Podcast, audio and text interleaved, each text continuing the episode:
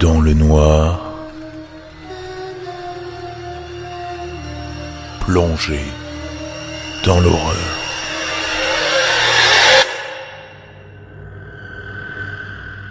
Quelque chose ne va pas. Tout a l'air si réel. Pourtant ma famille me dit que c'est dans ma tête.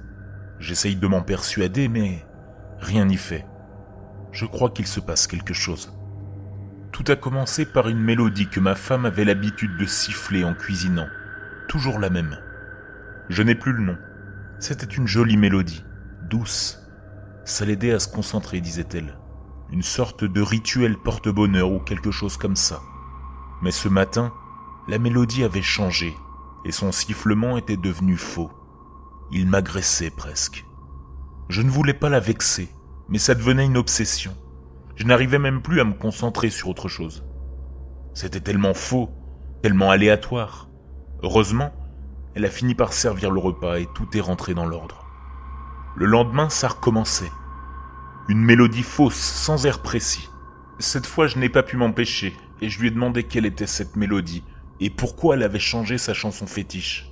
Elle a alors marqué un temps d'arrêt et s'est retournée vers moi, les yeux ronds et les sourcils le haussés. De quoi tu parles m'a-t-elle demandé. J'ai toujours sifflé la même chose depuis qu'on se connaît. Une sensation de malaise s'est alors emparée de moi, comme si tout mon sang s'était figé en une seconde. J'ai ri nerveusement et suis retourné à mes activités comme si de rien n'était. Du moins, j'ai essayé.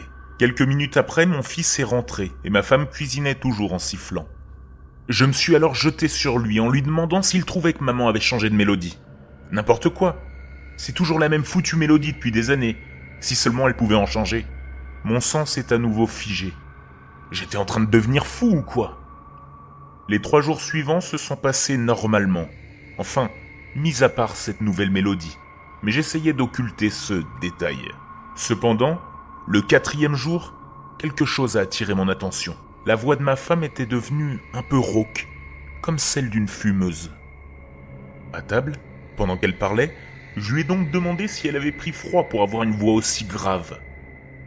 Mes deux gosses et ma femme se sont alors fixés avec incompréhension, interloqués. Mon fils a regardé sa sœur en roulant des yeux. Avec un sourire, ma femme a pouffé de rire. Oulala, tu es fatigué toi, tu devrais prendre quelques jours. Cette réplique a visiblement beaucoup amusé les gosses. Nerveusement, je me suis donc mis à rire avec eux pour ne pas attirer l'attention. Mais je me sentais affreusement mal. Je commençais à péter les plombs. N'y avait pas d'autre explication. Mais bon, c'était des détails. Alors j'ai de nouveau mis ça de côté. Mais malheureusement, la semaine suivante s'est révélée bien plus perturbante. Cette fois-ci, ça a été autour de mon fils et de ma fille. En fait, ils étaient bruns comme moi, à mon grand désespoir d'ailleurs, car j'ai toujours rêvé qu'ils aient les beaux cheveux blonds de ma femme. Alors, quand je les ai vus franchir le seuil de la porte, les cheveux blonds comme les blés, j'ai eu un choc. Je me suis alors tourné vers ma femme, lui demandant si elle avait donné l'autorisation de se faire une couleur sans me consulter, même si ce n'était pas dans son habitude. Et, évidemment, elle a posé sa main sur mon front, haussant les sourcils. Chérie, je commence vraiment à m'inquiéter. Je pense que tu devrais consulter. Repoussant sa main, j'ai persisté dans ma demande d'explication. Sa réponse m'a alors fait froid dans le dos. Tu sais bien que nos enfants ont toujours été blonds. Résolu. Et j'ai le jour même pris rendez-vous chez mon psy qui m'avait soigné pour une dépression il y a deux ans de ça. Une fois là-bas, j'ai évidemment voulu lui serrer la main. Mais, avec stupéfaction, je me suis rendu compte qu'à la place de son bras droit, il n'y avait qu'un moignon. Voyant mon trouble, il me jeta un regard peu amical. Je l'avais visiblement froissé. Euh, je suis désolé, je savais vraiment pas pour votre bras. Que vous est-il arrivé si ce n'est pas trop indiscret? Il s'est alors assis en fronçant les sourcils, tout en se passant la main gauche sous le menton. Un accident, quand j'avais cinq ans. Depuis le temps, vous devriez vous en rappeler. Frappé de plein fouet par cette déclaration, j'étais pétrifié, liquéfié sur ma chaise, ne sachant plus que répondre. Voyant ma détresse, soupira, puis essaya de me le rappeler. On en avait même parlé à plusieurs reprises, il m'arrive de faire le parallèle entre mon membre manquant et votre manque de confiance en vous. Voyant que cela ne m'aidait pas du tout, il a poursuivi. Rappelez-vous, je vous disais qu'à chaque malheur il y a une solution. Mais rien n'y faisait. Je le voyais toujours me serrer la main, au début et à la fin de chaque séance. Il était droitier et non pas gaucher. et était donc censé avoir sa main, bordel. Inquiété par mon état de confusion, il m'a prescrit un traitement. Pour lui, c'était sans doute le stress qui parasitait mon esprit. Mais pour moi, c'était des conneries. Je n'étais pas du tout stressé. Mais bon, c'était quand même lui le alors j'ai pris mon traitement. Deux semaines plus tard, rien n'avait vraiment changé. Ma femme avait toujours cette voix rauque, sifflait toujours cette horrible mélodie, et mes gosses étaient toujours blonds. Mais au moins, rien ne s'était ajouté au tableau. Du moins, avant ce fameux après-midi où ma fille est revenue du collège. À première vue, rien n'avait changé, jusqu'à ce qu'elle me sourie. Elle, qui avait toujours eu un sourire magnifique, les dents blanches et bien alignées, m'offrait aujourd'hui un spectacle bien différent. Des dents courtes et étroites, espacées de plusieurs millimètres, étaient alignées là où hier encore se tenait une dentition éclatante.